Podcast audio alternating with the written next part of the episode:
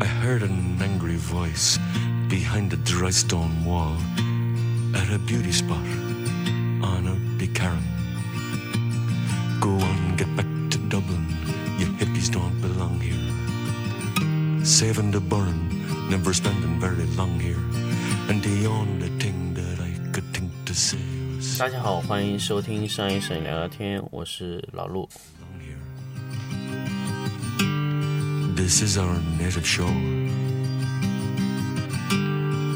While I'm here, I'd love to sing a song in praise of Mullaghmore. I took a rocky road up Crow Path through Rickon and Mossy Paths, Buckshleaf, Galleon 大家好，欢迎继续收听商业摄影聊聊天。那么最近的几期节目呢，会跟大家 呃分享一些这个影棚管理方面的一些问题啊。那当然，呃，之前有跟大家聊了非常多的影棚管理的这一块。那么这期呢，我们就来聊一聊我们影棚管理的 KPI 和 GoKR 的管理。那么大家知道，如果大家对一些管理了解的比较多呢，知道 KPI，那么 KPI 就是绩效的管理，OKR 呢就是目标的管理。那么简单的来说呢，影棚的目标管理和这个你的这个绩效管理是要同时存在的。很多摄影棚呢，现在都是感觉像吃大锅饭、大锅饭的情况会比较多。招一个摄影师跟他说一口价的工资，干多干少都是一样。那么这个时候呢，呃，就会带来两个问题。首先，摄影师干了特别多的情况下呢，摄影师本身会感觉不划算，因为他干的东西超过了他一个月可以干的这些费用。那么有时候呢，他特别空的时候呢，老板又觉得他给的工资不划算。这个就是，呃，摄影师和老板的雇佣两个关系之间必然会存在一个矛盾的关系。比如说，干多干少都一样，那么摄影师永远认为应该是按照最少的这个月的工资，他才认为是那样的工作是正常的，而不是每个月非常非常繁忙的情况下，他给的工资才正常。所以说啊，员工和老板之间本身就是有一个嗯、非常大的矛盾。那么 KPI 呢，就是用来呃协助这个缓和这个矛盾的，让老板和员工都觉得，哎，你做的多做的少，工资我付出去的钱是不一样的。那么怎么衡量 KPI 呢？很多的摄影棚它其实到现在为止它都做的不太好。简单的来说呢，就是工资的组成结构就得会发生一些变化。一部分呢是固定的基本工资，那这固定的基本工资呢，通常是不太高的，而且如果每个月只拿固定的基本工资呢，对于这个摄影师的整体的收入来说也是比较低的。另外一部分呢就是绩效工资，绩效工资呢，也就是说你拿多拿少完全看你这个月做的量。那么对于老板来说，如果绩效工资的占比相对会比固定工资高，那么这种架构。老板和员工都会觉得舒服，啊，员工会觉得，哎，我做的多，那我拿到的也多。那么老板会觉得，哎，他不做，他拿到的也少，我付出就少。这相对来说，对成本上来说，呃，也是一个比较，呃，稳定或者说是双方都，呃，协商比较舒服的一种状态。这就是，呃，现有的一种最好的一种绩效的考核方式。那么很多很多朋友会问我，这个时候说。那么，基本工资和绩效工资之间的比率大概是怎么样的比率是最好呢？一般来说是一比一是最好的，就是一百块钱，五十块钱是基本工资，五十块钱是绩效工资，这样的情况是最好。如果员工努力一些，可以做到六十、七十、八十，因为这样的话，它可以减少你的人员数量，也就是说，你的五十的费用不用再平摊很多。如果你有两个摄影师要去做一个摄影师的工作。那么两个摄影师固定的开销，你还是会比正常的员工开销要增加百分之二十五到百分之三十，啊，那么作为老板来说，绩效要怎么定，员工才会舒服？员工要拿到多少的绩效，他才认为这个绩效算是钱？那么首先，我和呃很多的一些不光是摄影的，还有设计的一些的老板有聊过这个问题，绩效要怎么定？首先，绩效一定要是努力一下能超过他的基本工资的，这种绩效 就是最好的状态。呃，如果说你一般努力就可以拿到你的工资的百分之三十到四十，呃呃，不是百分之三十，百分之六七十左右的绩效，也就是说，正常水平的人只能拿基本工资是五千，大概就能拿到八千左右的工资。如果他努力一下，就可能可以拿到一万、一万五这样的情况。如果你努力的非常非常多，非常用力的拍，那你可能拿到个两万。三万这样的情况，三万是很难做到。如果是五千的基本工资的话，做到两万的绩效呢，一般会是非常非常累了。那么，呃，绩效呢？当然，绩效它的考核部分，就是你应该给多少。不管你是一种任何的一种算法，一般来说，绩效是超过他工资的一点五倍。的对他的那个非常努力的这一个月的考评是最为合适的。那么绩效要怎么算？首先还是要跟大家说，绩效首先要公平、公正、公开。算绩效一定要让所有的员工都能看到，而不是说你在那里乱七八糟算了一通，告诉他结果，哎，你这个月做了多少钱？不，这样的绩效运算，嗯，是绝对。绝对不好的，因为这样的绩效运算会很伤团队的士气。哪怕你真的最后给他多了，因为你这个绩效的运算、绩效的算法、绩效的结果不公开、不透明，呃，你的员工永远觉得你少给了他多少钱。所以这就是为什么大的公司和小的公司在制度上的最大的区别。小的公司呢，运作的好不好，完全看老板的心情啊。老板他比如说这个月心情好了，多发一点。下个月心情不好了，少发一点。所以小的公司它一直是靠这种运作。那么员工呢也清楚明白知道，就是说老板的状态就是他明天能拿到工资的状态。所以这种状态呢，本身对于一个公司的运作来说是非常不稳定的。所以一个公司它要进入到一个非常非常稳定的状态，它必须要把这些流程都制度化。所以规范化，那么运算不一定算这些绩效是要老板来算，那么只要是按照，呃，可以可以按照，比如说按照一定规则，让绩效由财务来算，或者说由前期来算，或者由业务来算，都是没有问题。但是算完一定要按照这个标准发钱，按照这个标准让大家看到，这个是最稳定的一个状态。所以，呃，这个是一个非常非常重要的事情。那么。说完这个以后呢，咱们来呃继续说下一个问题，OKR。那什么是 OKR 呢？OKR 当然是一个叫目标管理。那么很多很多摄影师问我，呃，摄影也要目标管理吗？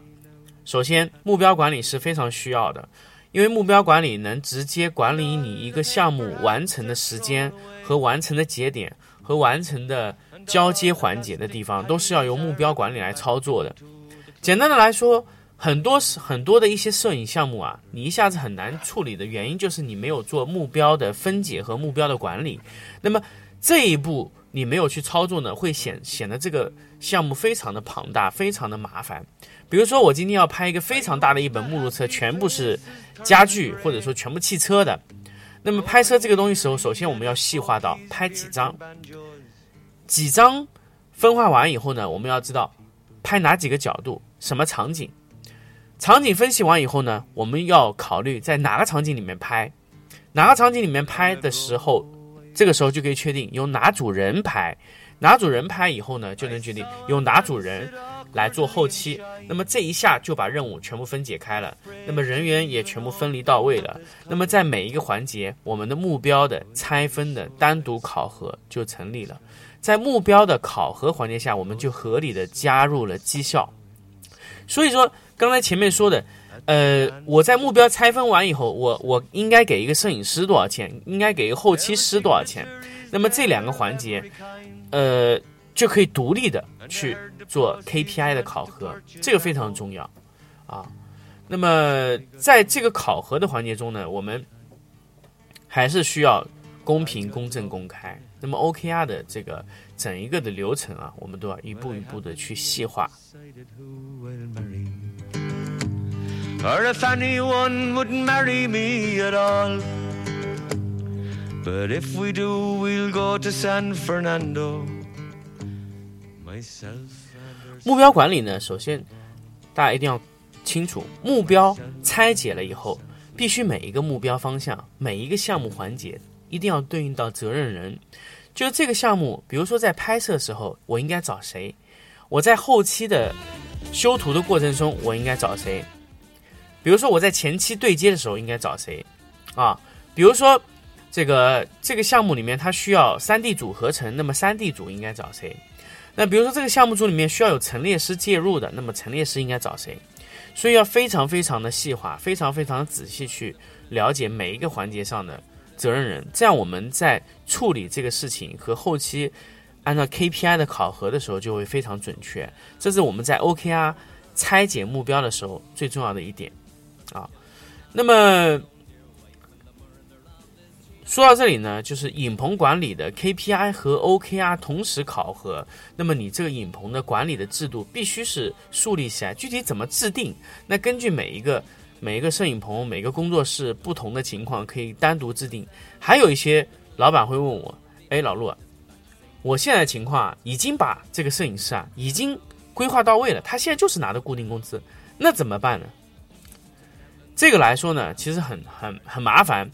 因为前期呢，摄影师认为这个基本工资已经是这样的时候呢，你单独要调整这个状态是非常困难的。所以我呃在做这个绩效处理的时候啊，我一直建议什么呢？我一直建议啊，大家还是要呃老板略微再多出那么一点点的钱，把这个绩效啊做起来。那么有了绩效以后呢，能看出来什么呢？能看出来两点。第一点，谁做的特别快。效率特别高。第二点，哪一个摄影师啊对客户的完成度是最高？所以我们在考考评这 KPI 的时候，不能光光考评他这个项目完成了多少，还要考评一个什么呢？还要考评一个他对这个项目的完成度考核。所以这也就是最近几年啊，呃，我们在自己在操作这个。项目考核这个数量的情况下，又增加了一个项目的质量和项目的完成度考核的一个非常重要的点。因为如果你单独考核质量，啊，单独考核数量，那么你结得出的结果呢，一定是数量多的最好。但是问题是，这个人是你真的需要的那一个摄影师吗？比如说，你需要一个质量非常高的摄影师，但是质量非常高的摄影师，他数量不是很高，所以你按照数量和质量。在得到一个合理的配比的情况下，你才能选出一个比较优秀的摄影师啊。那这个是很重要的，因为呃，在一个摄影棚里面啊，你不光需要有速度的摄影师，你也需要有一个一个有质量的摄影师。所以你两个摄影师，两种类型的摄影师必须同时存在于一个摄影棚，要不然你的摄影棚整个的发展方向会特别的一个方向化，呃，一维的方向发展。所以。你要让你的摄影棚整个有多维度的方向发展，你可以接各种各样的工作的情况下，你又要有高质量的，又要有高数量的，啊，两种的考核，按照你现有的摄影棚的配比，你考核的方向是不一样的。比如说，你考核 数量为主的摄影师为主，那么你在数量，你一年的绩效总量这个考核的环节上，你的占比就会比质量的。摄影师更高，如果你考核质量更高，那么你数量的占比总体相对来说会比质量的占比的考核分数会低一些，所以这就是你整一个摄影棚，它在考核摄影师这个环节上，你针对摄影师的评分的环节，通过 KPI 的展示是可以得到的啊，KPI 的展 KPI 不光是考核数量，也可以考核质量。那么质量的考核呢，往往由你任务的完成度来考核。完成度怎么考核呢？首先要看你的业务，呃，对接的人员里面，他对客户最后满意度的考评，这是一点。第二个呢，要由他的专业的摄影师的上级来考核这个图片本身的质量高低。啊，这两个环节一个都不能落下。两个环节对完成度的考核，还有一个呢是由团体的整体打分。比如说，他有陈列师，他有后期，有跟他对接的任何的呃这个对接人员，都要对他进行考核评分。对他的整个图片的质量，这个考核评分由多人得到的结果，相对来说会比较客观一些啊。所以说，在摄影棚整一个 KPI 和 OKR 的考核的环节的处理上。来说是非常非常重要的，是整一个呃摄影团队是否能稳定的运作下去的一个呃非常重要的点。所以这个是很多影棚它不能长时间运作的最大原因，因为它制度无法定定下来。那么制度订立这个制度的前提就是 KPI 和 OKR 的完整的考核。好。我们这期的商业摄影聊聊天的分享呢，跟就跟大家分享到这里，我们下期再见。